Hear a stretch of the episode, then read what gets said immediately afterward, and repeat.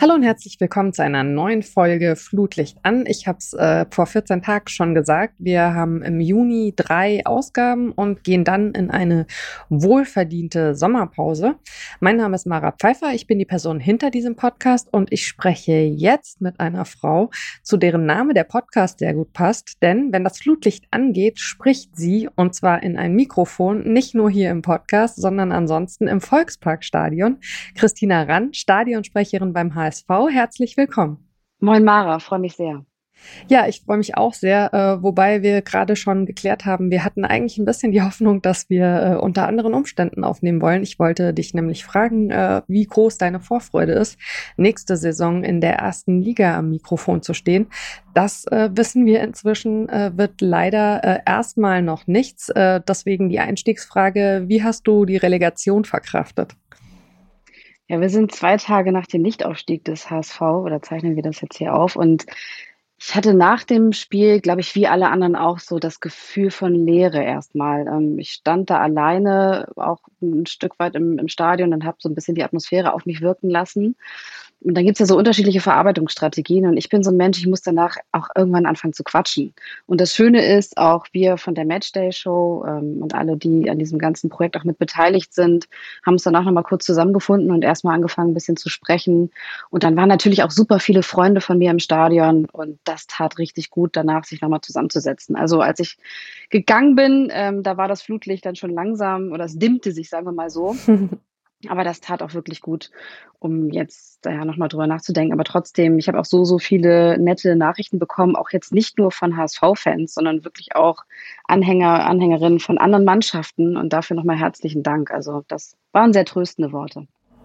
Kann man das in so einem Moment trennen? Also einerseits diese große Enttäuschung zuzulassen, die es ja sicherlich ist, und andererseits aber auch mit Stolz auf das zurückzuschauen, was zum einen der Verein, aber zum anderen vielleicht auch man selbst da in diesem Mikro in der Saison geleistet hat? Mm, ja, absolut. Ich weiß gar nicht, ob es wirklich ein Trennen ist oder ob es nicht auch tatsächlich zusammen geht. Also es gibt ja die Theorie, dass immer nur eine Emotion vorherrschend sein kann. Aber selbst wenn das äh, direkt hintereinander wegswitcht, ähm, also ich bin auf jeden Fall stolz auf das, auch was das, was die Mannschaft auch geleistet hat. Ne? Es war wirklich ein starker Fußball. Es hat sehr, sehr viel Spaß gemacht, dem zu Hause auch im Volksparkstadion zuzuschauen. Und ja, na klar. Und vor allen Dingen bei mir, ich habe dann natürlich auch die Möglichkeit zu sagen, was ist hier professionell mein Job. So und ähm, auch nach Abpfiff ging es ja natürlich auch darum, nochmal das Mikrofon zu ergreifen. Und Christian Stübinger, Stübi, mein Kollege und ich haben dann auch noch ein paar Worte an die Fans gerichtet. Und das Schöne ist, dass es ja auch authentisch sein kann, auch, dass wir sagen konnten, wie es uns gerade geht aber dann auch ein Stück weit äh, nochmal auf die Saison zurückzuschauen und dankbar zu sein für all das Schöne, was wir dort erlebt haben. Ja, ich muss sagen, äh, wir haben schon drüber gesprochen. Ich war an dem Abend ja tatsächlich auch in Hamburg im Stadion. Ich habe dich in dem Moment äh, nicht äh, beneidet, ähm, weil man selber so dasteht und eigentlich erstmal noch sortiert, was äh, passiert ist. Ähm, und fand es aber gleichzeitig total tröstend, dass da jemand ist, äh, der direkt irgendwie widerspricht. Ähm, ist das dann auch so ein bisschen die Idee in so einem Moment? Also dass das Zusammenhaltsgefühl und das Positive irgendwie durch, durch so eine Nachricht äh, übers Mikro äh, rauszukehren? Ja, kann ich mir schon vorstellen. Also, dass das auch den Effekt hat. Also erstmal total schön, das auch von dir so zu hören. Und einige, die ich danach getroffen hatte, haben mir das auch nochmal gespiegelt. Und auch damit man den Fan einfach nicht so irgendwie in den Abend entlässt. Also man beginnt ihn ja zusammen und ich finde, deswegen kann man so einen Abend ja auch zusammen beenden. Ähm, und äh, es gehört sich irgendwie auch allen nochmal einen guten Heimweg zumindest zu wünschen und so ein kleines bisschen auch vielleicht nochmal einen Gedankenanstoß zu geben und tatsächlich auch ein Ansprechpartner oder Ansprechpartnerin zu sein in solchen Momenten. Und sicherlich auch genau eben in solchen Momenten daran zu erinnern, was wir denn alles Tolles gemeinsam erlebt haben. Und das ähm, soll auch seinen Platz haben. Abschließende Frage vielleicht ähm, zu der Relegation. Eine Kollegin von mir hat nach dem Spiel so schön gesagt, naja, wenn man ins Stadion geht, weiß man ja, die Chance steht 50-50, man kann es gewinnen oder man kann es verlieren. Natürlich gibt es auch noch ein Unentschieden, aber an so einem Abend eben nicht. Ähm, hast du nach der Aufholjagd, die nach der Niederlage in Kiel begonnen hat, noch damit gerechnet, dass das in diesem zweiten Relegationsspiel überhaupt schiefgehen kann? Boah, also, äh, sagen wir mal so, ich bin natürlich auch als Fußballmoderatorin so ein bisschen drauf geeicht, alle Szenarien vorweg zu denken. Und, ähm, ich glaube, es ist professionell zumindest einmal sich auch zu überlegen, auch wie wie sehen Szenarien aus. Aber ich war vollkommen davon überzeugt, dass dieses Team es schaffen kann. Und so ging es, glaube ich, auch allen anderen. Ähm, und das ist aber auch eine Grundhaltung, die ich auch in diesem Job so gerne habe, weil es ja auch für mich darum geht, das Team, auch wenn es halt wirklich die mini, minimalste Stellschraube ist, aber da auch da alles dafür zu tun, dass die halt mit einem guten Gefühl ins Stadion reinkommen beispielsweise und einfach ähm, den Fans den Raum zu geben, dass sie halt da Stimmung machen können. Und dafür waren wir alle bereit. Also wir waren alle sowas von ähm, bereit, die Mannschaft zu unterstützen. Und das, glaube ich, war das Wichtigste. Mhm. Ja, sehr schön gesagt. Äh, du hast gerade schon äh, seinen Namen genannt. Es war deine zweite Saison am Stadionmikro. Du machst es zusammen mit Christian Stübinger. Ähm, was hast du in der Zeit gelernt? Vielleicht auch über dich? Also das Spannende ist, dass ich den Job ja auch angetreten bin, um nochmal einen Perspektivwechsel zu haben. Also ich wollte den Fußball auch nochmal in einer anderen Art und Weise erleben. Also normalerweise äh, bin ich ja als Moderatorin und Journalistin im Stadion dann zur Neutralität verpflichtet und das mache ich auch sehr gerne. Aber es war irgendwie schön, auch mal diese andere Seite laufen zu lassen und auch mehr Emotionalität reinzubringen und auch mal da zu gucken, was halt passiert. Und ich glaube, Stübi und ich, wir können voneinander super viel halt lernen, weil wir ja auch einen unterschiedlichen Background haben und auf der anderen Seite auch total viele Gemeinsamkeiten.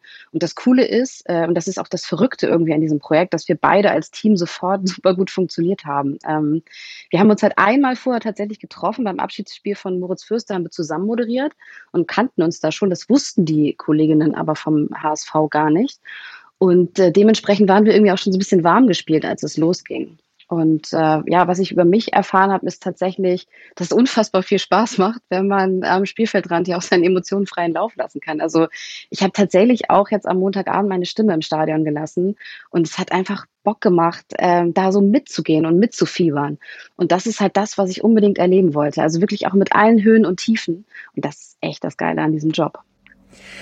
Empfindest du das als so eine Art ähm, Seitenwechsel oder würdest du sagen, das geht irgendwie zu weit? Also wenn jemand beispielsweise äh, aus dem klassischen Journalismus äh, in eine Pressesprecherinnenrolle geht oder in die PR wechselt, dann äh, wird das ja gerne immer so betitelt. Wie, wie sortierst du dich für dich persönlich ein? Für mich ist es immer noch so, dass ich ja beide Perspektiven dann dadurch habe. Ähm, also, und wenn vielleicht auch die Frage so ein bisschen drin steckt, kann man die anderen Dinge auch parallel machen, ne? was geht, was geht vielleicht nicht.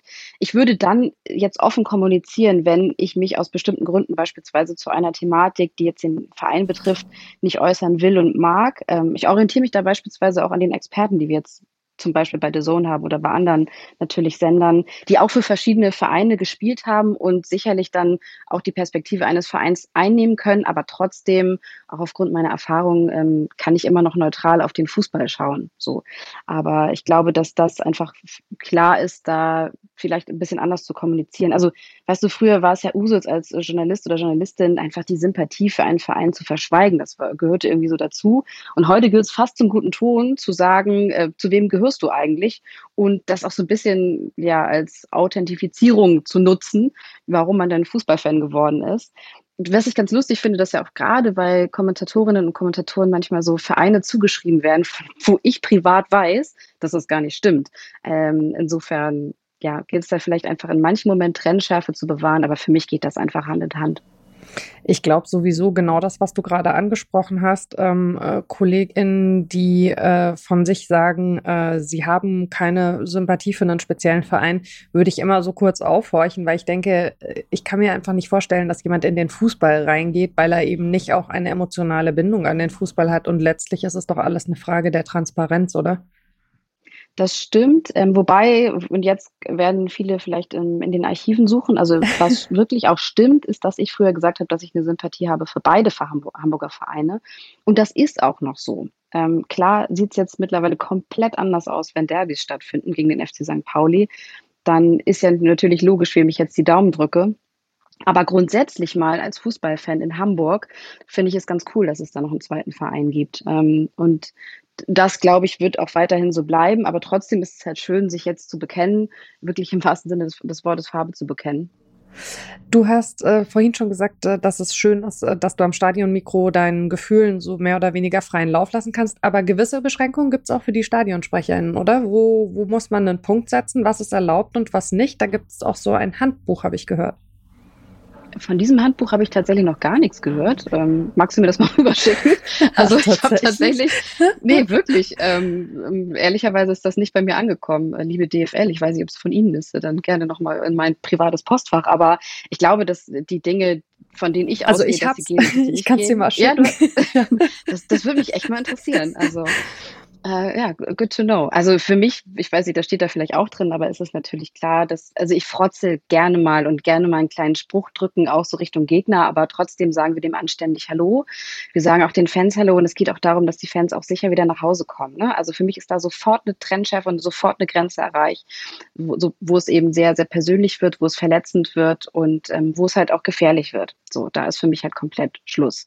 Mhm. Ähm, aber ansonsten haben wir da eigentlich einen, einen relativen freien Flow. Ähm, wir gucken halt einfach natürlich halt nur, dass man, wie ich auch vorhin ja schon gesagt habe, die Leute irgendwie auch anständig begleitet, anständig verabschiedet und äh, sicherlich alles etwas positiver formuliert ähm, mit der HSV-Brille, aber das muss ja auch so sein aus Fansicht.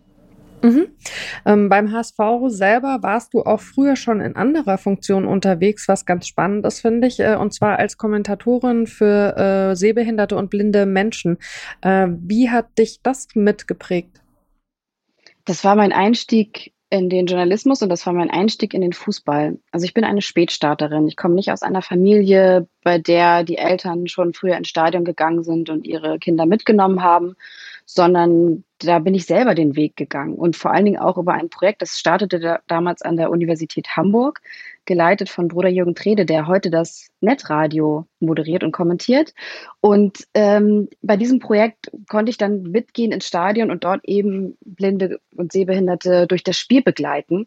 Und das war, das war irre. Ähm, also überhaupt erstmal auch den Fußball da wieder durch eine andere Perspektive wahrzunehmen. Ich habe unfassbar viel gelernt. Ich habe unfassbar viel gelernt, auch ein Spiel zu sehen, weil ich eben auch die, ja, die Augen war für jemand anderes. Was aber stark war, welche Sensibilität diejenigen ähm hatten, die bei uns zu Gast waren. Ähm, die haben Situationen durchs Hören richtig eingeschätzt und zwar jedes Mal, ob es ein Foul war oder nicht.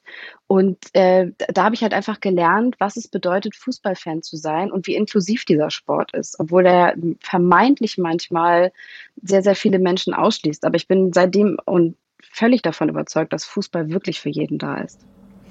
Ja, also der Punkt, dass Fußball für jeden da ist, glaube ich, äh, ist ein total wichtiger. Es ist aber natürlich so, das äh, muss man an der Stelle dann ehrlicherweise ansprechen, in vielen Stadien äh, Inklusion noch nicht so gesamtheitlich möglich ist, wie man sich das wünschen würde. Also gerade vor dem Hintergrund, dass man eben sagt, Inklusion bedeutet Wahlfreiheit und Wahlfreiheit würde eben dann wiederum heißen, dass Menschen mit Behinderungen nicht in, ich sag mal, bestimmte in dicken Anführungszeichen, äh, Daniela Wurps von Kick-In nennt das immer so, in bestimmten Ghettos quasi sind, also dass sie nur in einem ganz bestimmten Bereich sein können, sondern dass sie überall auch auf der Stehplatztribüne äh, für ihre jeweiligen Bedürfnisse eben äh, richtig aufgehoben sind. Trotzdem ist es natürlich wichtig und gut, dass es solche Angebote überhaupt schon gibt. Das ist ein wichtiger erster Schritt. Ähm, was mich aber inhaltlich interessieren würde, es ist ja schon sehr, sehr anders als das klassische Kommentieren. Ähm, inwieweit war denn dann in deiner journalistischen Arbeit ähm, das auch ein Umdenken, also davon äh, quasi wieder wegzukommen, mehr zu beschreiben? Mhm. Also damit haben wir uns ja in dem Seminar sehr ausführlich beschäftigt. Und äh, damals gab es einen Verein, der heißt die Seehunde. Die haben uns damals auch mit an die Hand genommen mhm. und äh, wirklich auch aus deren Perspektive Dinge erleben lassen. Also in Hamburg gibt es einen wunderbaren Ort, der heißt Dialog im Dunkeln. Da geht man eben rein als sehender Mensch und es ist, diese Räume sind so abgedunkelt, ähm, dass man eben dann nicht sehen kann geht mit einem Blindenstock, werden Führungen gemacht und auch da haben wir halt eben Erfahrungen mitgenommen, wie man sich im Alltag begleiten kann. Wir haben das so gemacht, dass wir tatsächlich uns bei der S-Bahn getroffen haben, sind dann auch mal zusammen den Weg, apropos Inklusion, zum Stadion gegangen. Wie ist es denn so? Ähm, wie findet man denn die Bushaltestelle? Wie steigt man da ein? Und wie kommt man denn überhaupt an seinen Platz? Ähm, und da ist es natürlich auch spannend, wie begleitet man vielleicht so eine Person. Ich habe da auch einfache Dinge gelernt, wie, wie biete ich überhaupt meinen Arm an? Also wie biete ich Unterstützung an, so dass ich halt niemanden seinen Raum nehme und ihn einfach irgendwo hinzerre und sage, hier ist ein Platz frei, setzen Sie sich mal hin. Das mhm. ist zwar alles lieb und nett gemeint, aber ähm, ist natürlich äh, deutlich uncool. So, also wie, wie, wie kann ich mich zum Beispiel neben jemanden stellen und einfach sagen, du hier, hier wäre mein Arm, wenn du brauchst, nimm ja. und wenn du ihn nicht brauchst, nimm ihn nicht. Ähm, und das zum Beispiel waren alles so super coole Sachen, die ich auch wirklich für mein Leben wirklich mitgenommen habe. Und das Beschreibende dabei, ähm, zu gucken, welche Bilder funktionieren. Also was ist ein Zuckerpass? Ähm, ein Häufchen mhm. Zucker kenne ich, schmeckt irgendwie süß, okay. Ähm, die typische Hamburger Bananenflanke, die ist dann schon eher nachvollziehbar, weil sie natürlich eine, eine Form und Figur nachzeichnet. Und auch zu gucken, gerade was Sprachbilder angeht, das, das fand ich einen sehr, sehr spannenden Ansatz.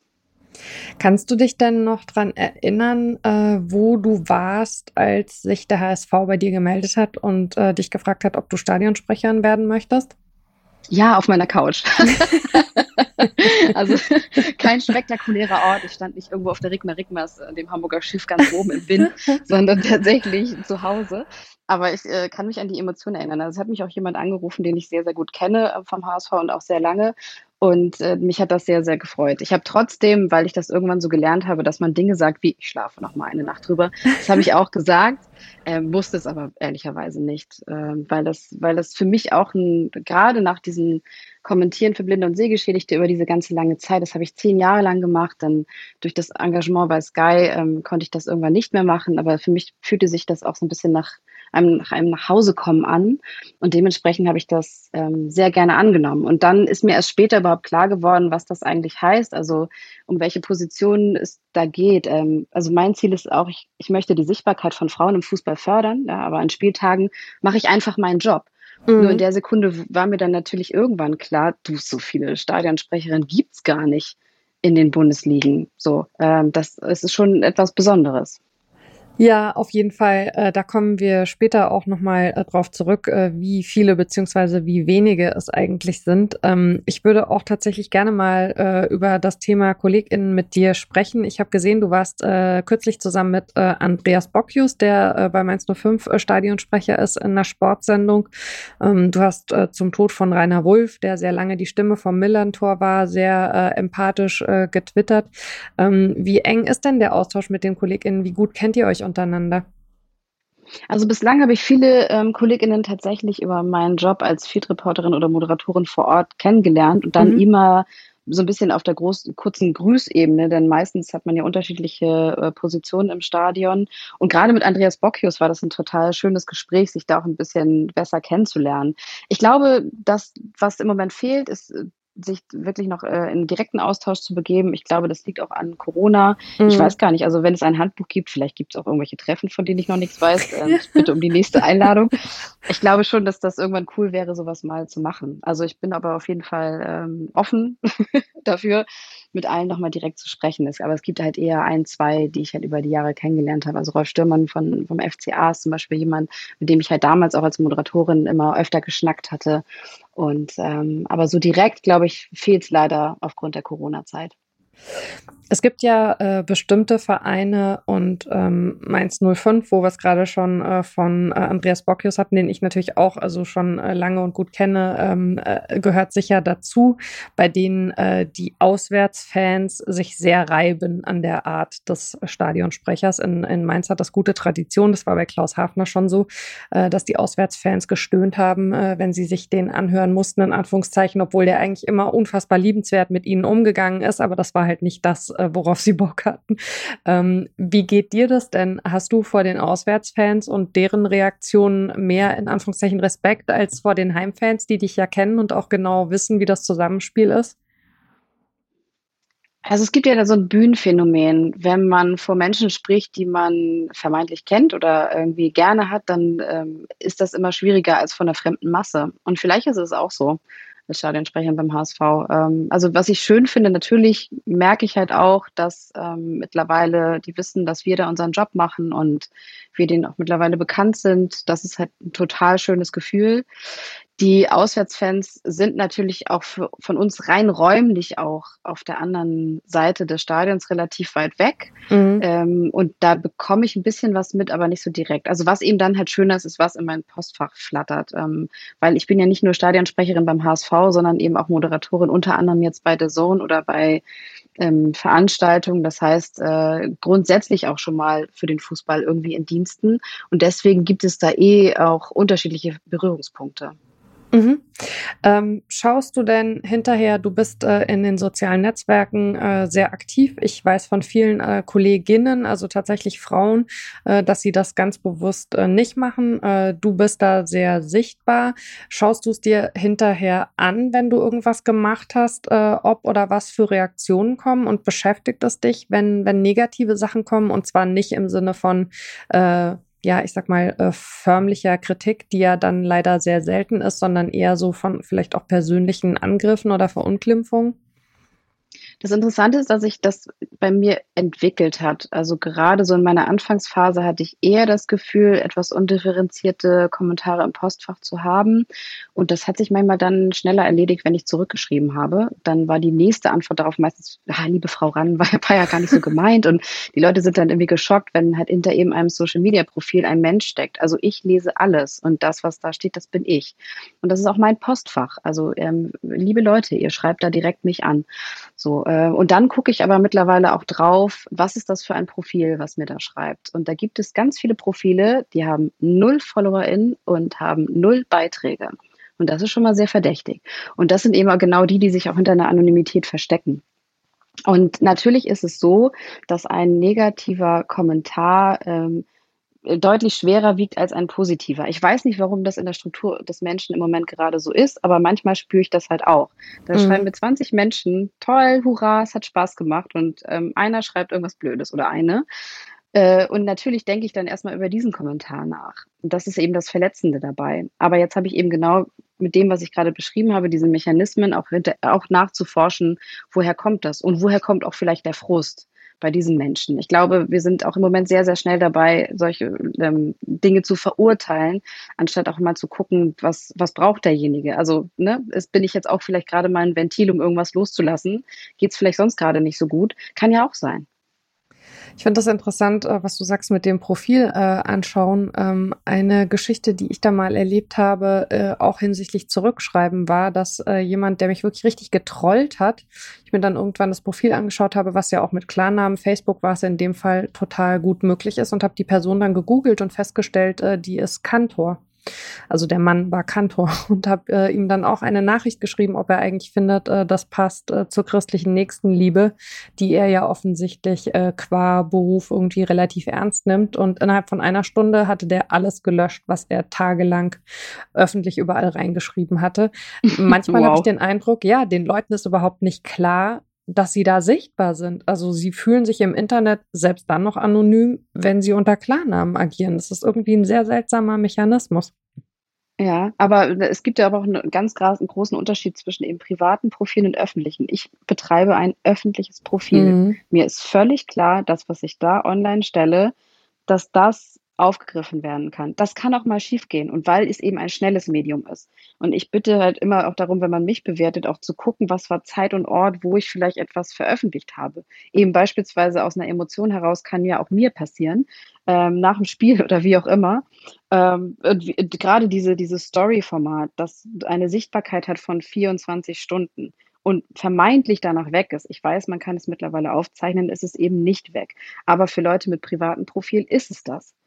Und da finde ich, ist ein, ein großer Unterschied. Ich zum Beispiel würde auch privat davon absehen, ähm, aus sei denn, also ich glaube, ich würde eine, eine, Ausnahme machen. Ich bin immer am überlegen, wie ist es, wenn ich dann auch eben solch eine Nachricht bekomme, nehme ich die und teile ich die. Ähm, mhm. Es gibt viele Kolleginnen, die das in extremen Fällen gemacht haben und ich habe eine, ich verstehe warum, weil man eben auch ein Exempel statuieren würde und sagen will, okay, das ist diese Form von Beleidigung, mit der ich weit umgehen muss und die geht über Grenzen und die ist schmerzhaft und deswegen teile ich das. Ich würde aber auch da darauf achten, auch diese Privatsphäre eines Menschen zu achten, der mich halt beleidigt. Das klingt jetzt vielleicht ein bisschen komisch, aber am Ende des Tages nee. mache ich sonst irgendwie das Gleiche. Ja, kann ich total nachvollziehen. Also ich, ähm, also erstmal finde ich, äh, wenn wir da jetzt so drüber sprechen, es zeigt schon ein bisschen, mit was für absurden Themen man sich in so einer öffentlichen Rolle und vor allen Dingen dann auch als Frau im Fußball nochmal in so einer Rolle sicherlich verstärkt beschäftigen muss. Also, dass man sich solche Gedanken überhaupt machen muss, wie gehe ich mit der Privatsphäre einer Person um, die mich gerade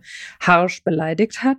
Ähm, ich finde aber inhaltlich das, was du sagst, total nachvollziehbar. Also ich würde auch nochmal einen Unterschied machen. Zitiere ich vielleicht einen Satz daraus, um Leute darauf aufmerksam zu machen, das kommt hier an, oder entblöße ich die Person, die es geschickt hat. Und also letzteres würde ich persönlich auch nie machen, weil ich es genauso einschätze wie du. Man stellt sich damit dann auf eine Stufe, die man ja eben eigentlich also selber als, als sehr negativ und problematisch ähm, empfindet. Würdest, genau. Ja. Und ich finde, äh, ganz kurz, sorry, um ja. da einzuhaken, weil wir natürlich jetzt auch wieder über die negativen Seiten sprechen. Also für mich gibt aber Social Media sehr, sehr viel her. Also ich nutze ja. das Profil und freue mich darüber, dass ich meine Inhalte teilen kann, dass ich einfach auch den Leuten, die mir folgen, sagen kann, hey, pass mal auf, äh, da bin ich jetzt zu sehen, wenn du Bock hast, schalte ein und das ist irgendwie eine coole Aktion. Ich nutze das auch sehr, sehr viel, um auf positive Dinge aufmerksam zu machen. Und das ist halt für mich halt auch die Kraft. Und ich merke halt auch, wie ich das vorhin schon beschrieben habe, wie viele Nachrichten jetzt kamen, so nach dem.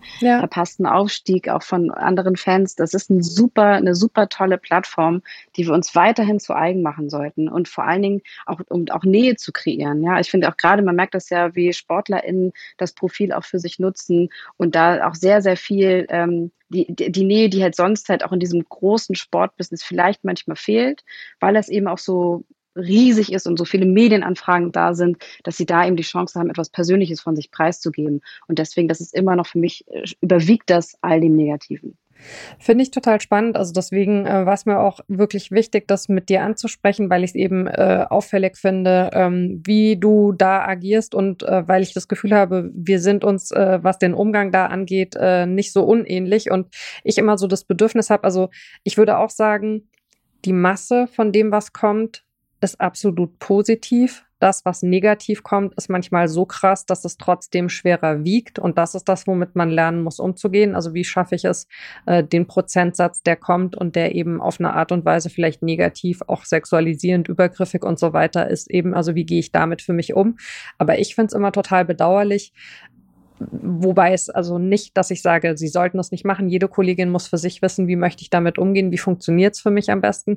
Aber persönlich denke ich dann immer, wenn Leute sich da zurückziehen, ist das super schade. Erstens, weil diese Sichtbarkeit weggeht und zweitens, weil sie auch eben das Ganze, was es positiv mit sich bringt, verpassen. Also deswegen äh, dieses Plädoyer, was du da gerade gesprochen hast, kann ich also nur komplett unterschreiben. Ähm, würdest du denn sagen, die Rückmeldungen, die du jetzt als Stadionsprecherin bekommst, unterscheiden sich von denen, die du bekommst, wenn du in deiner Rolle als Journalistin unterwegs bist? Gibt es da Unterscheidungen oder ist sich das relativ ähnlich?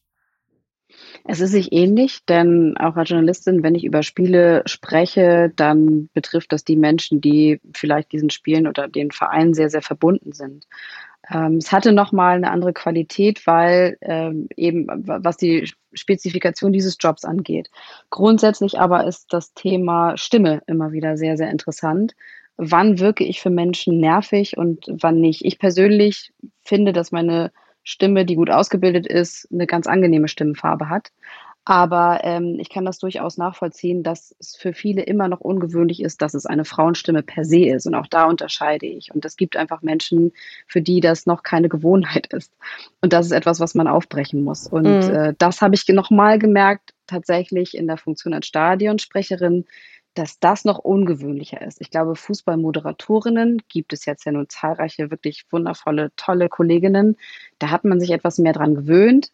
Fußballkommentar ist nochmal so eine Dimension. Ähm, da geht es nochmal sehr stark darum, ob jemand als, ich, Anführungsstriche, nervig tituliert wird. Und da unterscheide ich halt auch. Also wenn mir jemand sagt, du, ich mag deinen Stil überhaupt nicht und ich finde dich echt nicht gut, bin ich komplett fein damit. Mhm. Wenn er das halt eben auf mein Geschlecht bezieht, dann bin ich nicht fein damit, weil ich sage, das macht überhaupt gar keinen Sinn. So, also du kannst ja auch so mich einfach schlecht finden, aber nur zu sagen, du hast keine Ahnung, weil du eine Frau bist, ist kompletter Schwachsinn. Und deswegen unterscheide ich da. Aber was grundsätzlich auch nochmal so war, dass, dass ich wirklich sagen muss, äh, dass die HSV-Fans da echt überragend waren. Also Es waren zwei, drei Mini-Kommentare, die verschwinden sind. Da sind wir wirklich bei einer Masse an, an positivem Feedback. Und das ist mir auch nochmal ganz wichtig zu sagen, weil der HSV hat echt eine richtig gute und tiefgehende Fankultur und die sich auch entwickelt. Und ich weiß irgendwie noch nicht so richtig, wie das Image so nach draußen ist, aber der HSV ist ein weltoffener Verein und da ist man auch immer wieder bereit, miteinander zu diskutieren. Also gerade was in der Fanarbeit, in der Aufarbeitung auch verschiedene anderer Themen passiert, ist überragend. Also gerade wo wir auch beim Thema Sexismus sind, da ist der HSV auch wirklich federführend. Es gibt eine tolle Initiative, die heißt Ankerplatz. Direkt am Stadion gibt es eine Station mit ausgebildeten Menschen, wo man hingehen kann während eines Spieltags und eben ähm, beispielsweise, wenn man rassistisch beleidigt worden ist oder irgendetwas anderes fürchterliches passiert ist, eine Anlaufstelle hat. Und das finde ich beispielsweise wirklich vorbildhaft. Ja, es ist wirklich äh, sehr wichtig, äh, dass es diese äh, Schutzräume ähm, bei immer mehr äh, Vereinen und in immer mehr Stadien ähm, gibt. Das ist äh, ein ganz, ganz wichtiger Punkt, ja. Ähm, wir haben es angesprochen, es gibt nicht viele Stadionsprecherinnen. Ähm, du wärst die Nummer zwei in der ersten Liga gewesen, äh, zusammen dann mit Petra Dahl bei Leverkusen. Und du bist so äh, eine von zweien äh, in der zweiten Liga zusammen mit äh, Dagmar Hansen aus dem Sprecherinnen-Trio bei St. Pauli. Äh, habt ihr euch eigentlich untereinander schon mal ausgetauscht? Nee, das fehlt irgendwie auch noch, aber äh, können wir gerne machen. Also ich bin da sehr, sehr offen. Das Wärst hat mich jetzt gerade noch mal wieder ein bisschen getroffen. aber Tut mir äh, leid. machen wir es doch so. Ich werde, sagen wir mal so, Genau. irgendwann, ich habe es ja mal gesagt, also ich, ich glaube, ich hab, wir haben ja noch ein paar Jährchen vor uns und äh, egal wann, aber ich glaube schon, dass ich irgendwann einen Aufstieg erleben werde. Ähm, aber nichtsdestotrotz, ich zähle uns auch immer erstmal so zusammen in den ersten beiden Ligen.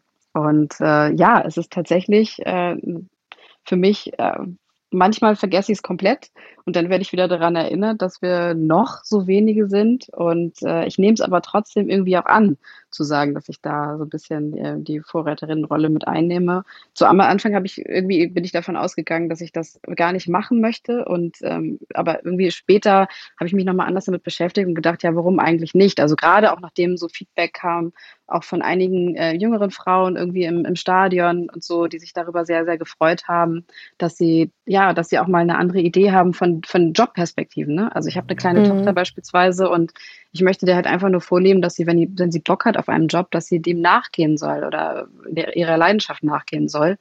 Und ähm, deswegen nehme ich die Rolle jetzt, glaube ich, anders an als vielleicht noch vor ein paar Monaten, ein paar Jahren. Wie ist denn ohnehin so deine Haltung beim Thema Frauen im Fußball? Also ich finde, es hat immer so zwei Seiten. Auf der einen Seite fühlt man sich ja selbst schon auch ein Stück in der Verantwortung, darüber zu sprechen, weil Awareness und Sichtbarkeit eben wichtig sind und weil es wichtig ist zu sagen, passt auf, äh, wir wollen genau dieselben Sachen machen und das ist, äh, wird uns an vielen Stellen immer noch äh, schwer gemacht oder wir werden behindert und da müssen wir zusammen draufschauen und müssen das ändern. Auf der anderen Seite will man ja auch einfach nur seinen Job machen, ohne sich ständig damit auseinanderzusetzen. Was, was ist das für dich? Wie findest du da für dich eine Balance? Genau, also an Spieltagen mache ich meinen Job, aber ansonsten wie ich schon gesagt habe, möchte ich die Sichtbarkeit von Frauen im Fußball fördern. Ähm, das geht mir auch darum, die Sichtbarkeit von Frauen in führenden Positionen zu erhöhen. Darum geht es halt auch. Also nicht nur irgendwie zu partizipieren, sondern auch in Entscheiderinnenfunktionen zu kommen. Und für mich heißt Gleichberechtigung nicht, dass man gleich sein muss, sondern dass man die gleiche Akzeptanz und Wertschätzung erlebt und vielleicht auch die gleichen Voraussetzungen, um beispielsweise Karriere zu machen. Für mich ist, fühlt sich immer noch so an, als sei das irgendwie so ein Hürdenlauf über Brezeln und Bier, äh, weil bei Karriereentscheidungen im Profifußball es nicht ausschließlich um Fachkompetenzen geht, sondern manchmal einfach auch ganz profan um Geschlecht. Und das kann irgendwie nicht sein. Und deswegen meine ich das auch, dass ich diese Verantwortung auch übernehmen will und da auch laut sein will. Ähm, ganz am Anfang war meine Strategie tatsächlich auch, ähm, ja, um Gleichberechtigung zu kämpfen, um das halt einfach zu machen und sich auch so ein bisschen einzureihen. Ähm, und mittlerweile bin ich aber wieder so ein bisschen mehr auf dem Trichter, äh, ja, auch tatsächlich lauter zu sein und auf genau diese Unterschiede nochmal aufmerksam zu machen. Ja, finde ich eine interessante Entwicklung, die, glaube ich, auch gar nicht so ungewöhnlich ist. Also erstmal reinzugehen und zu sagen, äh, ich beweise es jetzt, indem ich einfach da bin. Und äh, je mehr man drin ist, umso mehr Themen fallen einem dann doch wieder auf, über die man eben auch sprechen muss. Ne? Das ist so ein bisschen. Ich glaub glaube, ich, ja, ja, das ist auch ganz spannend. Also vielleicht muss ich mich auch einfach nicht mehr beweisen. Ähm, als ich angefangen habe, galt einfach noch die Meinung einer Frau im Fußball als minderwertig gegenüber der Meinung eines Mannes und da hat sich super viel getan. Also ich habe 2008, damals war ich für Kicker TV im Einsatz, auch übrigens ganz großartig, dass die mir damals die Chance gegeben hatten. Ich hatte eine Chefin, äh, Heike Janssen, und die natürlich sich stark auch dafür eingesetzt hat, dass ich da meinen Job machen kann und darf. Da mhm. war auch nicht jeder davon sofort überzeugt, dass ich mhm. das mache und dass eine Frau, äh, eine junge Frau, Fußballbeiträge spricht. Ähm, da weiß ich noch, da gab es auch große Diskussionen darüber, auch intern. Ähm, und sie hat sich da auch durchgesetzt und wir haben das halt gemeinsam halt auch gemacht, diesen Weg zu beschreiten. Und ähm, seitdem ist halt wirklich auch sehr, sehr viel passiert schon. Und dann gibt es aber immer wieder diese Momente, an denen ich diese Grenzen und diese Barrieren so doll spüre, vielleicht aber auch, weil ich diese Schritte auch weitergehe jetzt mittlerweile. Mhm. Ähm, du hast äh, ein Diplom in Sportwissenschaft mit Schwerpunkt Medien und äh, Journalismus gemacht. Wolltest du immer in den Sportjournalismus? War dir das klar?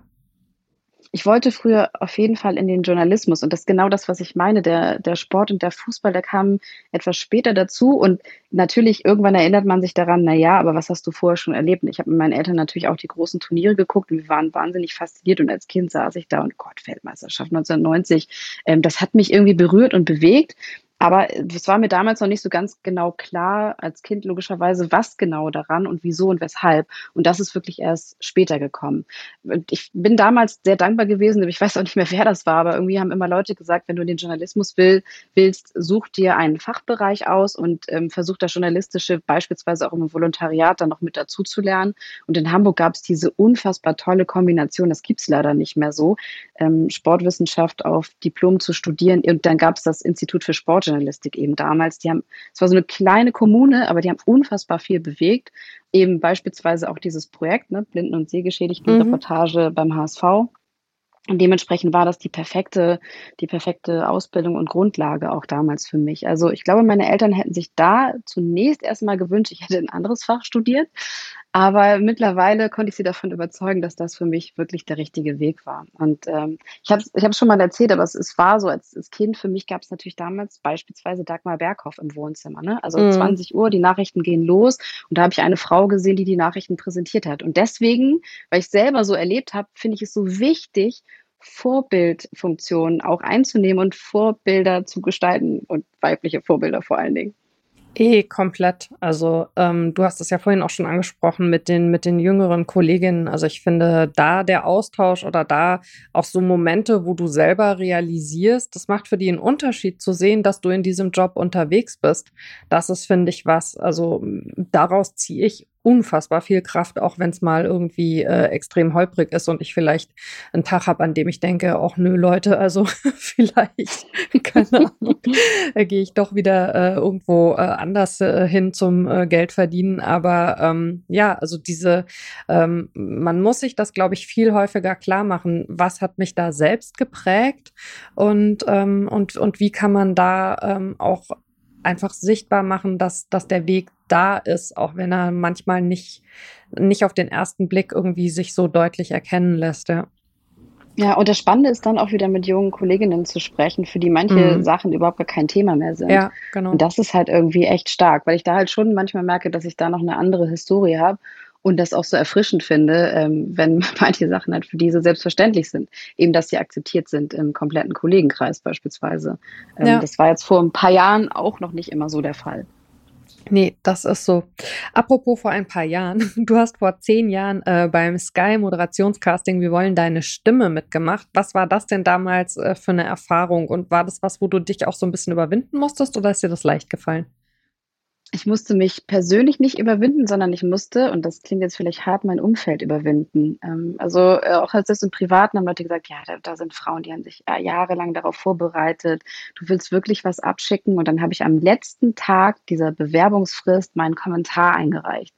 Und ähm, dann war es natürlich eine überragende Reise. Also wir waren zuerst elf Frauen, die dann in einen Workshop zusammengegangen sind, haben unfassbar viel gelernt. Kai Dittmann hat uns damals da angeleitet und sehr, sehr viele Tipps mitgegeben, die wirklich auch sehr, sehr fundiert waren. Und dann ging es eben zum Schluss in dieses Finale. Und das war eine, eine unfassbar äh, starke Erfahrung für mich. Also und auch ähm, so ein kleines bisschen tatsächlich auch äh, kurz vor Traum, und mhm. dann doch Zweite werden. Ähm, ich stand dann auch in diesem Goldflitterregen. Christina Graf hat gewonnen, äh, mit der ich mich heute noch sehr, sehr gut verstehe. Eine überragende Frau, übrigens auch im Sportjournalismus. Und äh, ja, das war, das war irgendwie natürlich auch mit allen Emotionen ein ganz bewegender Moment so in, in meiner Karriere und Laufbahn. Aber das, was ich da gelernt habe, das nehme ich jetzt auch immer noch mit. Und äh, was eben ein Satz ist, den werde ich auch nie vergessen. Wir waren eben Tag eins, äh, die elf Frauen, die zusammen in diesem Raum bei Sky saßen. Und einer unserer ersten Fragen war, aber äh, Leute, ihr meint das schon ernst mit uns, ne? So, also, weil damals es wirklich noch so ungewöhnlich war. Und wir wollten halt nicht nur irgendein Teil so einer äh, Image-Kampagne oder sowas werden. Mhm. Und das Tolle ist, dass Sky das halt wirklich damals ernsthaft betrieben hat. Und jetzt übrigens war äh, ja auch The Zone, die ja auch gerade ein offenes ähm, Kommentatorinnen-Casting gestartet haben, wo sie mich auch gefragt haben, wie meine Erfahrungen da waren. Und ähm, da bin ich halt auch froh, dass diese Geschichte jetzt einfach weitergeschrieben wird, auch von allen Sendern. Auch wenn man guckt, Steffi Batschik beispielsweise, die ja. damals auch bei dem Sky-Kommentatorinnen-Casting dabei war, was die für einen Weg gemacht hat. Ich finde es echt überragend und äh, ja, Chapeau. Ja, das stimmt. Das ist auch eine ganz, ganz tolle Kollegin. Ähm, und du hast ja dann aber kurze Zeit darauf bei Sky als Field Reporterin angefangen, oder? Das hat sich ja vermutlich dann schon auch irgendwie das eine aus dem anderen organisch ergeben, oder? Ja, es wirkt sehr organisch, aber trotzdem hat man natürlich immer mal so zwei, drei Monate noch dazwischen. Also ich habe mhm. mich dann wirklich neu beworben, ähm, aber hatte natürlich dadurch halt auch die, die Kontakte oder wusste, wo ich mich äh, bewerben kann. Und ähm, damals, interessanterweise, ähm, war eine Position vakant, weil Laura von Torra den Sender gewechselt hat. Und dann mhm. bin ich auf ihre Position damals gesprungen und äh, hatte da aber wirklich auch nochmal so einen normalen äh, Bewerbungsprozess. Aber trotzdem hat sich das für den also für mich war das der richtige nächste Schritt. Und äh, ja, dann startete ich in der zweiten Fußball-Bundesliga als Field-Reporterin und ähm, war dann insgesamt fünf Jahre bei Sky. So und mittlerweile bin ich als ähm, Freelancerin ja unterwegs, freue mich bei The Zone dabei zu sein. Auch wieder irgendwie echt ein frisches Programm. Also ähm, ich finde das da auch immer gut, sich immer wieder selber zu challengen und zu gucken, wie man neue Wege gehen kann. Und ähm, ich lerne einfach jeden Tag dazu höre den Experten und Expertinnen einfach sehr, sehr gerne zu, um einfach weiter und sehr, sehr viel über den Fußball noch zu lernen. So, also das merke ich halt auch, dass mich das immer wieder umtreibt. Ich habe eine kurze Pause gemacht. Ich bin äh, Mama geworden. Natürlich geht das jetzt beides auch irgendwie ineinander zusammen. Also jetzt habe ich mittlerweile zwei Vollzeitjobs. Aber ähm, das war auch für mich, apropos, weil du ja auch manchmal noch gesagt hast, man hinterfragt sich ja mal selber, will ich diesen Weg noch gehen? Und bei mir war es so was von ein lautes Ja, dass ich das weitermachen will und jetzt wieder neu ähm, starte und eben, wie ich jetzt auch, ja, da, da schließt sich auch der Kreis, ne, mit so ein bisschen anderen Perspektiven dazu als Stadionsprecherin. Das ist was Neues und da habe ich echt Bock drauf. Das brauche ich auch immer mal wieder. Was sagt denn deine Tochter äh, zur berühmten Mama? Kriegt die das schon mit äh, oder ist das noch zu früh?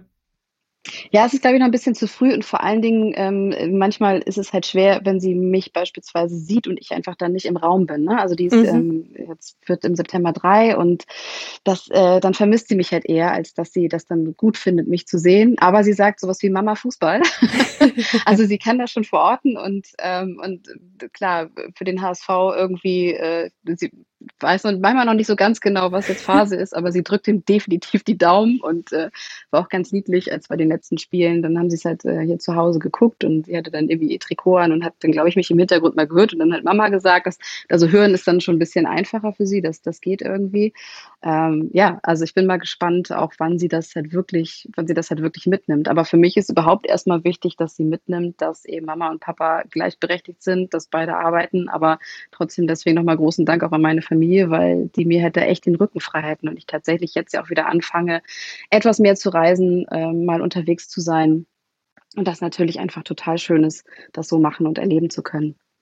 Ich könnte mir vorstellen, äh, dass man da dann auch äh, das ein oder andere Mal gefragt wird, ja Mensch, wie kriegst du das denn unter einen Hut, ein kleines Kind und diesen Job im Fußball und gleichzeitig weiß, äh, den Kollegen, der nebendran sitzt, fragt das niemand. Ist das so? Ja, äh, Michael Fritz hat ja gerade da so einen ganz netten äh, Post dazu gemacht, Viva Con Aqua, äh, der das öffentlich gemacht hat und äh, ein Foto gepostet hat mit seinen Kindern und gesagt, warum werde ich eigentlich nicht gefragt? Also Leute, fragt mal eure männlichen Kollegen, weil es geht nämlich auch darum, dass die halt auch Väter sind und in Charge sind und auch vielleicht die Nacht durchgemacht haben. Äh, da ist wirklich was dran. Also apropos Gleichberechtigung, das geht halt in beide Richtungen und ähm, das ist wirklich strange, dass es noch so ist und vor allen Dingen gerade beim Thema Reisen merke ich das halt sehr, sehr stark. Also ich war jetzt gerade für die Goodyear FIA European Truck Racing Championship unterwegs. Das ist die Truck-Europameisterschaft. Auch ein großartiges Format übrigens. Einfach nur sehr, sehr viel Spaß. Aber da war ich vier Tage am Stück weg. Und da reagiert man auf mich anders, dass ich halt als Mama verreist bin, als wenn jetzt der Vater vielleicht mal irgendwie eine, eine Woche unterwegs ist. Und so ja. bin ich tatsächlich auch groß geworden. Ne? Also mein Vater war früher viel verreist, aber das äh, war jetzt irgendwie nicht so das große Thema, obwohl er natürlich mir auch gefehlt hat. Ähm, das machen wir jetzt aber zu Hause schon mal anders und ich merke auch bei, bei anderen Familien ist das auch so, aber trotzdem ist es da auch nochmal wichtig, die Awareness so im Hoch zu halten. Ja, auf jeden Fall. Und also eben tatsächlich auch äh, die Awareness eben in die Richtung, dass, dass diese Frage an beide gerichtet gehört und vor allen Dingen schon auch, finde ich, dass man sie an Mütter nicht mit so einem latenten Vorwurf in der Stimme stellen sollte, wie du bist vier Tage nicht zu Hause, hast du nicht ein kleines Kind. Ja, ja also, absolut. Ja, aber was sagt das denn auch über, über vielleicht, also entweder die zweite Mutter, die zu Hause ist oder der Vater, der zu Hause ist? Ich meine, oder man ist alleinerziehend oder hilft jemand zu Hause. Was sagt das denn über die Menschen, die sich gerade dann um das Kind kümmern? Das ist ja auch ein bisschen eine Entwertung für die, ne? Also ja. da ist ja jemand da. So, also man, man lässt ja nicht das Kind alleine zu Hause, sagt hier, pass auf, äh, das Essen ist im Kühlschrank und ich bin dann mal weg, sondern natürlich kümmert man sich darum, dass die gut aufgehoben sind. Ja. Ähm, was ich hinsichtlich also eh allem, aber auch in Bezug auf deinen Job äh, sehr spannend finde. Du bist ja tatsächlich fünfsprachig, ne? Also du sprichst neben Deutsch, Englisch, Portugiesisch, Spanisch und Französisch. Das ähm, kann man sich auch äh, in deinem äh, Showreel äh, auf der Homepage deiner Agentur wunderbar angucken, wie du da äh, in Gesprächen, die da natürlich zusammengeschnitten sind, äh, von einer Sprache in die andere purzelst. Das stelle ich mir unfassbar hilfreich vor in diesem Job, oder? Das hat tatsächlich im, gerade im Fußball so die Türen aufgemacht. Also es fing an bei brasilianischen Spielern in der Bundesliga, dann da mal hinzufahren und mit denen zu sprechen und es endete bei Champions League Einsätzen vor Ort und auch jetzt bei der Truck-Europameisterschaft. Also was eine kleine nette Anekdote ist, eben aus einem komplett anderen Bereich. Da gibt's jetzt ein portugiesisches Team, der ist letztes Jahr einfach nur immer ein, zwei Rennen mitgefahren. Dann haben die mitbekommen, warte mal, da ist jemand, mit dem wir sprechen können. Und dann haben sie mich jetzt direkt auf dem Grid halt gezogen, so, hey, Cristina, Cristina, ja, pode português. So, dann haben sie mich da rangezogen. Und das Lustige ist, diese Übertragung ist auf Englisch. Das heißt, ich habe den auf Portugiesisch gefragt, dann auf Englisch übersetzt und dann in meinem Kopf irgendwann so ein bisschen das Deutsche dazu. Ähm, das hat schon echt Spaß gemacht. Aber bei mir ist auch so ein bisschen Mut zur Lücke. Also ich bin keine Simultanübersetzerin, so, ne? Aber es geht halt trotzdem darum, ähm, ja, einfach Sprache zu leben und, glaube ich, die Inhalte grob zusammenzufassen und weiterzugeben. Und das äh, macht natürlich echt Laune. Ja, ich finde es also mega. Ich hätte mir dieses Reel echt irgendwie fünfmal hintereinander angucken können, weil ich das, also wenn jemand so viele Sprachen spricht, äh, es gibt äh, bei Mainz 05 einen Spieler, Leandro Barrero, der ist Luxemburger, der spricht, glaube ich, sechs Sprachen.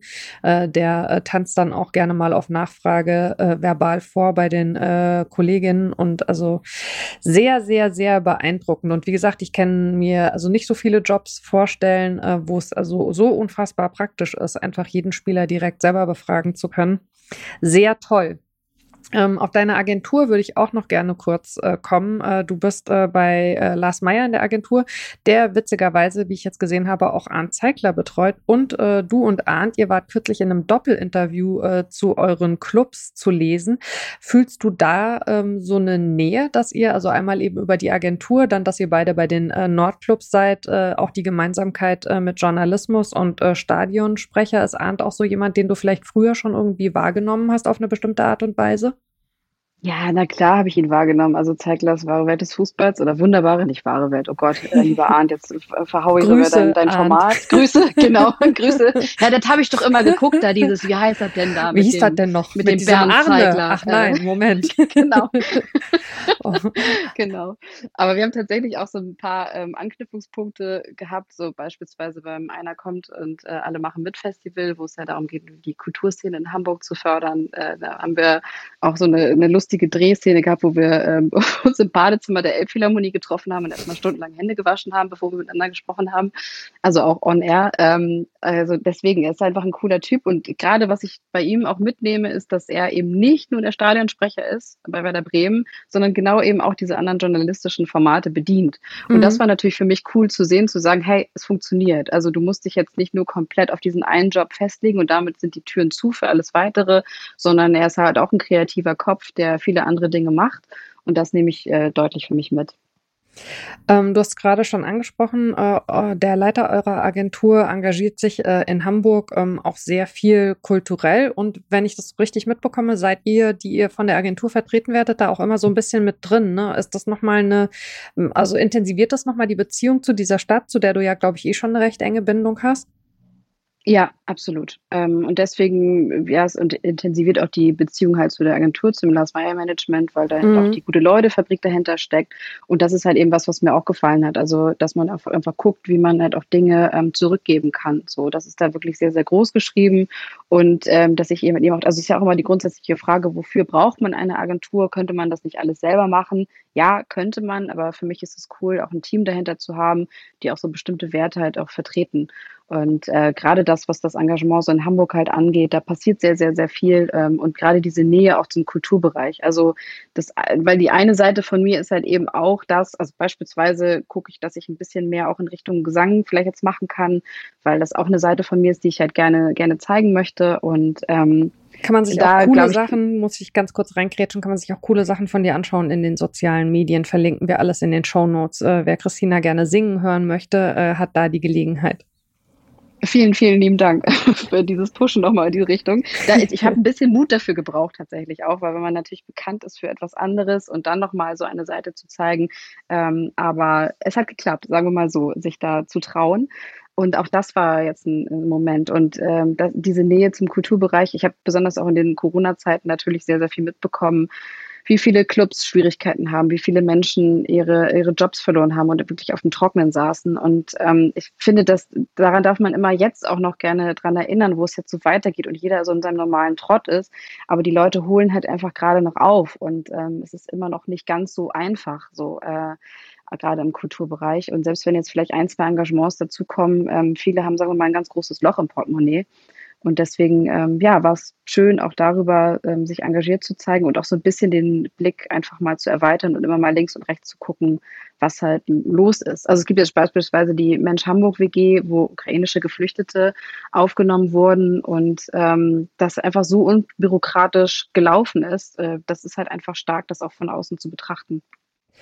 Auf jeden Fall. Und was die Kultur angeht, darf man ja auch nicht vergessen, dass da ganz viele Leute unterwegs sind, äh, die eben äh, als äh, FreiberuflerInnen von ihren Engagements leben und in dem Moment, wo die Bühnen geschlossen waren, weil die Theaterhäuser und so weiter zu waren, ist da eben überhaupt nichts mehr reingekommen. Also die hatten von einem auf den anderen Tag einfach gar keine Möglichkeit mehr in ihrem Job zu arbeiten. Und viele Jobs, mit denen man sich sonst vielleicht zwischen Engagements über Wasser hält, die waren plötzlich auch nicht mehr da, weil beispielsweise die Gastronomie geschlossen war und so so.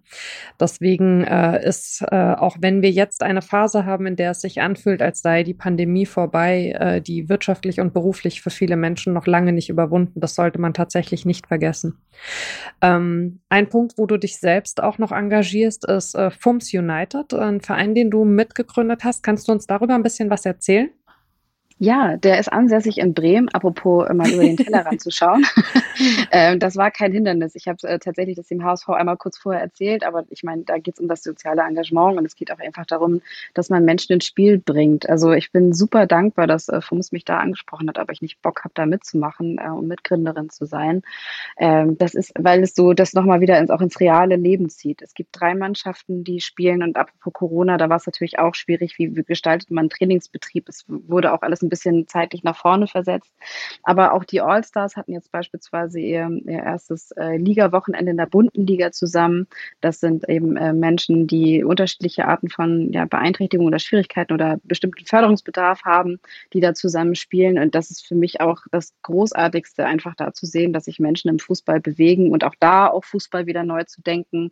Ähm, was brauchen wir? Welche Art von Wettbewerb wollen wir eigentlich wirklich? Also müssen dann alle Tore wirklich gezählt werden oder kann man nicht einfach am Ende sagen, okay, das eine Team hat vielleicht gewonnen, aber wie ihr da hingekommen seid. Ne? Ähm, also es ist dann einfach, für manche ist halt wirklich ein, ein Pass zu spielen schon das Größte und auch die größte Anstrengung auf der Welt und das mit zu feiern, das mit zu unterstützen, finde ich großartig. Also wir hoffen darauf, dass wir über Fums United auch weiterhin soziale Projekte unterstützen können. Wir fangen erstmal im Kleinen an, ähm, haben auch so ein bisschen gelernt, wie man überhaupt äh, Spenden generieren kann. Also da weiß ich schon, dass es ein schwieriges Feld ist. Ne? In, in, Hamburg engagiert sich beispielsweise Reinhard Beckmann ja auch ganz großartig und mit dem konnte ich mal drüber sprechen, was das eigentlich wirklich für eine harte Arbeit ist. Wir haben mit so einem Kleinen schon mal Dinge machen können. Wir konnten eine Initiative im Ahrtal unterstützen und da so soll es halt auch weitergehen. Und das Coole ist aber wirklich halt auch irgendwie nochmal anders mit Fiebern in einer komplett anderen Liga. Aber äh, ja, unsere ersten Herren haben auf jeden Fall auch schon mal abgeliefert und die Frauen werden auch bald starten. Die trainieren alle schon zusammen, aber so richtig in den Ligabetrieb geht's jetzt äh, erst in Zukunft. Und wenn ihr in der Nähe von Bremen seid und habt noch mal Bock auf einen lustigen Verein, kommt doch mal vorbei bei Funks United. Genau, auch das verlinken wir natürlich äh, alles in den Show Notes, äh, die ja immer äh, Auswüchse annehmen bei mir, weil ich so gerne. ich merke schon, da sind ein paar, genau. paar Links mehr jetzt wieder reinkommen. ähm, glaubst du denn, äh, dass eine Folge, wir haben Corona gerade schon kurz gestreift, von Corona vielleicht auch ist, äh, dass manche Menschen ähm, nach dieser Phase auch der Geisterspiele den Weg zurück äh, in so ein klassisches Bundesliga- oder Zweitligastadion gar nicht mehr finden, weil sie nicht mehr suchen und ähm, dass solche ähm, Angebote wie FUMS United nicht nur für die Menschen, die dem Sport da nachgehen, sondern auch für die, die den Sport einfach lieben und anschauen wollen, was ist, was gerade eine besonders große Chance hat, weil man das Gefühl ist, man ist näher dran. Es geht um andere Dinge vielleicht als in dem Fußball-Business. Ich glaube, dass sich das Fußballbusiness ja auch weiterentwickelt. Ne? Also natürlich ist es gerechtfertigt, auch da kritisch drauf zu schauen. Es ist aber nochmal ein anderes Erleben, natürlich, als ob du jetzt vielleicht in einer kleineren Initiative auch guckst oder ähm, da am Spielfeld dran stehst oder ob du halt eben das große Stadionerlebnis hat. Ich glaube, die Pandemie hat egal wie alle privat beeinflusst und man muss halt auch gucken als Fußballclub, warum kommen die Menschen jetzt nicht mehr ins Stadion? Wir haben gerade über Leute gesprochen, die eine beruflich sehr, sehr schwere Phase hatten.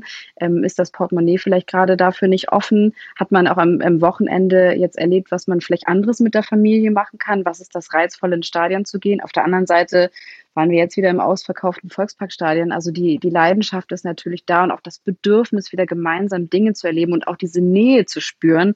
Ja, irgendwie sich in den Armen zu liegen halt ähm, auf der Tribüne, das ist halt einfach großartig. Also ich merke es jetzt halt auch, wie ich das genieße, Nähe zu Leuten zu haben und diese 1,50 Meter mal wieder vielleicht auf einen Meter irgendwie zu beschränken. Mhm. Das tut so unfassbar gut. Und gleichzeitig ist ähm, mir halt auch wichtig, einfach zu gucken, was ist halt zu Hause passiert. Die Menschen waren in sehr engen Rahmen. Ich glaube, viele haben privat echt Themen bearbeitet, die irgendwie äh, ja vielleicht entweder brach lagen oder, oder nicht ganz die Beachtung gefunden haben.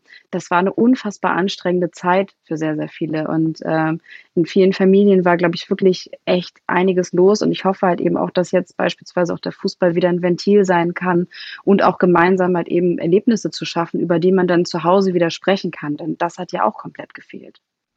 Ja, das ist wohl so. Ähm, was würdest du denn sagen? Äh, bist du eine, eine Traditionalistin, wenn es äh, um den Fußball geht, oder bist du eher eine Pragmatikerin oder äh, ordnest du dich einer bestimmten Richtung zu oder äh, denkst du gar nicht in solchen Kategorien? Naja, was ganz lustig ist, ich würde sagen, ich bin eine Traditionalistin und dann bin ich die Frau im Fußball. Und das ist ja irgendwie auch eher neu. Aber es gibt schon so ein paar Werte, die ich gerne, gerne bewahren würde. Ähm, und trotzdem muss es in die Zeit passen. Und trotzdem will ich auch so flexibel sein, mich anzupassen oder halt zu verändern und da offen zu bleiben. Und ähm, aber es gibt so ein paar Sachen, die sind so Herzensdinge. Und ich glaube grundsätzlich erstmal, was den Sport auch ausmacht und diese ganzen, ähm, ja, was Fair Play angeht, ähm, diese Emotionalität und auch trotzdem sich auch in einem sportlichen Wettbewerb zu sehen, das sind halt schon Dinge, die, mit denen ich leben kann, aber eben genau wie ich das gerade sagte, also mal zu denken, was ist denn mit einem All-Star-Team? Ja, ich habe mit den, mit den Hakis beispielsweise auch mal ein nettes Gespräch geführt. Es war einfach unfassbar bereichernd zu gucken, wie kann Fußball denn auch noch anders stattfinden und so, dass er eben inklusiv ist. Und trotzdem ähm, bin ich ein ganz, ganz großer Freund natürlich von dem großen professionalisierten Fußball und ähm, von, die, auch von dem Spielbetrieb und finde vieles, was da passiert, halt wirklich, wirklich gut und stehe dafür. Und ähm, ja, deswegen eine, wie sagt man das denn, moderne Traditionalistin oder sowas? Keine Ahnung, da muss ich das mir noch eigentlich ganz cool. äh, überlegen. Die, wir Die moderne dann, Frau. Du, oh, um Gottes Willen, wir morphen das ja, dann ja. zu Modernalistin. Das ist jetzt äh, das Wort. Äh, ja, das Modernalistin, das finde ich gut. das haben wir jetzt hiermit erfunden.